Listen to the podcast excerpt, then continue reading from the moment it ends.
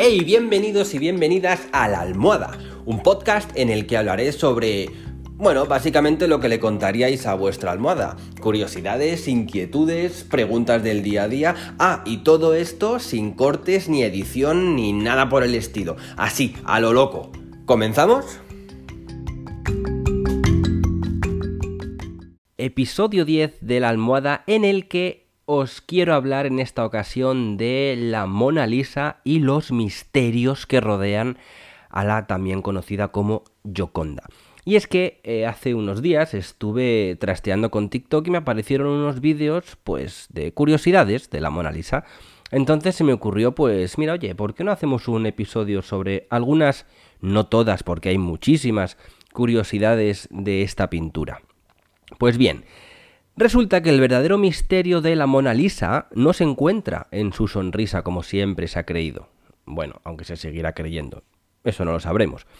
Sino que está en sus ojos. Según Silvano Vicenti, aseguró en un estudio hecho público, luego supongo que lo habrá corroborado y confirmado, que en el ojo derecho de la Gioconda aparecen las letras L y V que podrían ser las iniciales de Leonardo da Vinci, lo cual tendría sentido.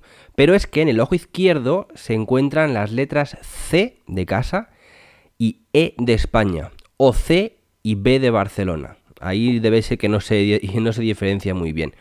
Pero es que más allá todavía, eh, Vicenti aseguraba que en el arco de uno de sus ojos se puede apreciar lo que parece ser el número 72, o una letra L mayúscula y un 2. ¿Qué, ¿Qué quiere decir? Pues no lo sabemos. ¿Lo sabremos? Pues igual, algún día sí.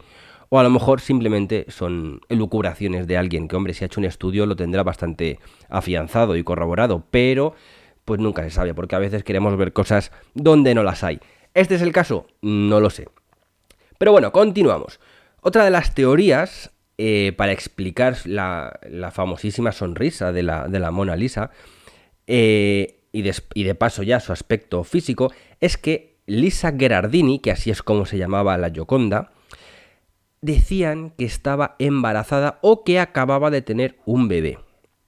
¿Por qué se decía eso? Bien, pues, pues, que, pues porque un grupo de investigadores de Canadá que analizaron la obra con unas máquinas de estas súper sofisticadas de tres dimensiones, descubrieron, según ellos, que Mona Lisa portaba un velo que solían llevar las mujeres embarazadas y el pelo recogido en un moño, que eso también era típico en esa época, en el Renacimiento, de mujeres embarazadas. Además, la postura con la que aparece en el cuadro la Gioconda, con las manos sobre el abdomen, era otra de las características de las pinturas de mujeres que estaban en estado de buena esperanza. En fin, más teorías, reales, no, es que nunca lo sabremos porque nunca podremos conocer a la verdadera Gioconda. Es una pena, ¿eh? Porque estaría interesante, la verdad. O por lo menos a Da Vinci, que a mí me encanta y, y no sé, le preguntaré tantísimas cosas. En fin, eh, otra de, los, de las curiosidades o de la lucha de los investigadores por descubrir era la verdadera identidad de la Gioconda. Siempre se había dicho que la mujer del retrato era Lisa Gherardini, que era la esposa de Francesco del Giocondo, y de ahí el nombre de la Gioconda. Sin embargo, otros estudios han llegado a ver a la propia madre del artista, o incluso a un amante noble, perdón, de Giuliano de Medicis. Delita. Entre los nombres que se barajan como amantes de Giuliano de Medicis estaba Costanza Dávalo, Isabel del Este, Caterina Sforza o incluso la propia Isabel de Aragón, aunque fueron descartadas porque ninguna era florentina. Curioso que se descarte por eso y no por el parecido, pero ahí queda eso.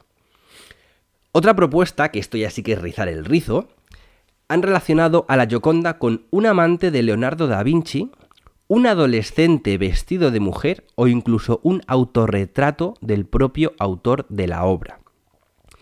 ¿Que por qué? ¿Que cómo se llega a esa teoría? Bien, es que ha habido una investigación que se hizo en 1987, o sea que es más o menos reciente, que concluyó que existía una gran similitud tanto en las dimensiones como en los rasgos físicos del pintor y la mujer. Yo es que no sé, al final creo que llega un punto en el que ya no sabemos si Da Vinci pintó lo que tenía delante y punto, o de verdad nos estaba pegando una vacilada a los de mm, un siglo después, con varias capas, con varias cosas ocultas. Es que ya no sé qué creer. Me gustaría creer la, opción de la vacilada, porque al final es mucho más bonito que una pintura plana y ya está. Y además, con todos los misterios que tiene la Mona Lisa, pues estaría bien que nos quisiera decir algo a nosotros que estamos en su futuro. En fin, continuamos. Y esto es curioso además, porque esto ya es mm, intentar buscar algo eh, con todas sus armas. Resulta que durante el Renacimiento las mujeres solían llevar las, las cejas depiladas como símbolo de belleza. ¿Qué pasa? Que si te fijas en la Yoconda, la Yoconda no tiene cejas.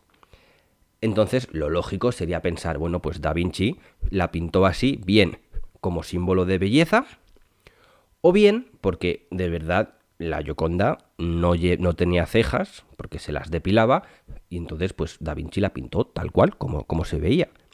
Pues no. Resulta que hay un investigador que se llama Pascal Cotte, que mm, no sé por qué le picaba la, la curiosidad de ver si de verdad tenía cejas o no. Entonces, con una cámara de alta definición, amplió el rostro 24 veces y consiguió encontrar una micro pincelada de un solo pelo sobre el ojo izquierdo muy parecida a una ceja. Por lo que se supone, o se habla, se dice, se rumorea que la Mona Lisa sí que tenía cejas en un inicio, pero que quizá o eh, Leonardo da Vinci, el propio pintor, se las acabó quitando, o después de varios años restaurándola y demás, pues se acabaron borrando. Tampoco lo sabemos. Pero bueno, me gusta, me gusta que, haya gente así inquieta que, quiera ver cosas, pues eso, a mí nunca se me habría ocurrido.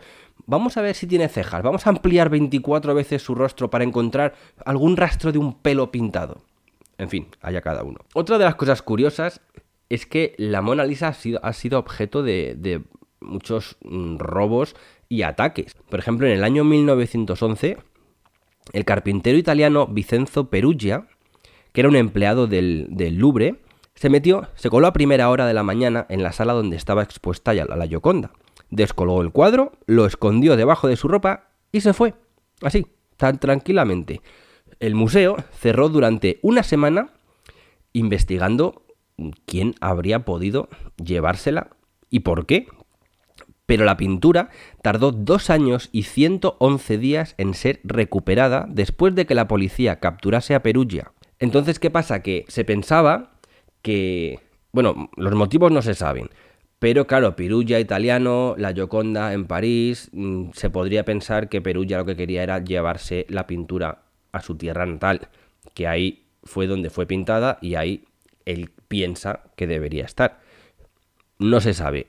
Pero bueno, el acontecimiento del robo no fue el único accidente que tuvo que, superar eh, la Gioconda, la Mona Lisa. Un poco más tarde, en el año 1956, un hombre lanzó una piedra contra el cuadro, con tan mala suerte que provocó que un poquito de pigmento de la parte mm, cercana al codo izquierdo de la mujer tuviese que volver a pintarse. Y ahí no queda la cosa.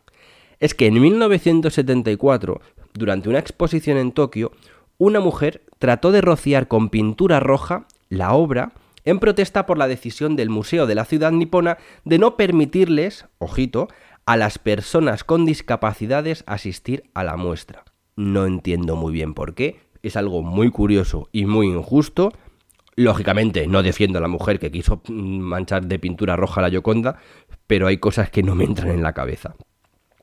Y no se queda ahí. Otra mujer rusa lanzó una taza de cerámica y esto es gracioso, que compró en la propia tienda del Museo del Louvre. Total, que ahora mismo a día de hoy la Mona Lisa está cubierta por un vidrio a prueba de balas que también la protege del calor y la humedad. Que tampoco me extraña que después de la vida que ha tenido la pobre pintura mm, no esté guardada en una caja fuerte de máxima seguridad con dos guardias vigilándole las 24 horas del día porque telita, telita. Y ahora quiero contaros algo que es muy curioso porque siempre se ha dicho que eh, la sonrisa o la mirada, el rostro en general de la Yoconda era muy místico. No sabrías muy bien decir si está riendo, si está llorando, si está contenta, triste, enfadada, si mira al horizonte. Pues no se hable más. Llegó el año 2005 y una universidad de Ámsterdam hizo un análisis del cuadro para tratar de averiguar, de averiguar las emociones que transmitía el rostro de la Mona Lisa. ¿A qué conclusión se llegó? Bien, pues que la mujer era un 83% feliz, transmitía un 9% de desagrado, un 6% de miedo y otro 2% de enfado. No me preguntéis qué tipo de software utilizaron o por qué se llegaron a esas conclusiones, pero son cuanto menos curiosas. En resumen, que se puede confirmar, se puede afirmar que la Yoconda era un 83% feliz. Y a mí con eso, pues me vale. ¿Para qué queremos más? Y ya por último, y para ir terminando, en el Museo del Prado, en Madrid, se encuentra la copia de la Yoconda más precoz de la historia.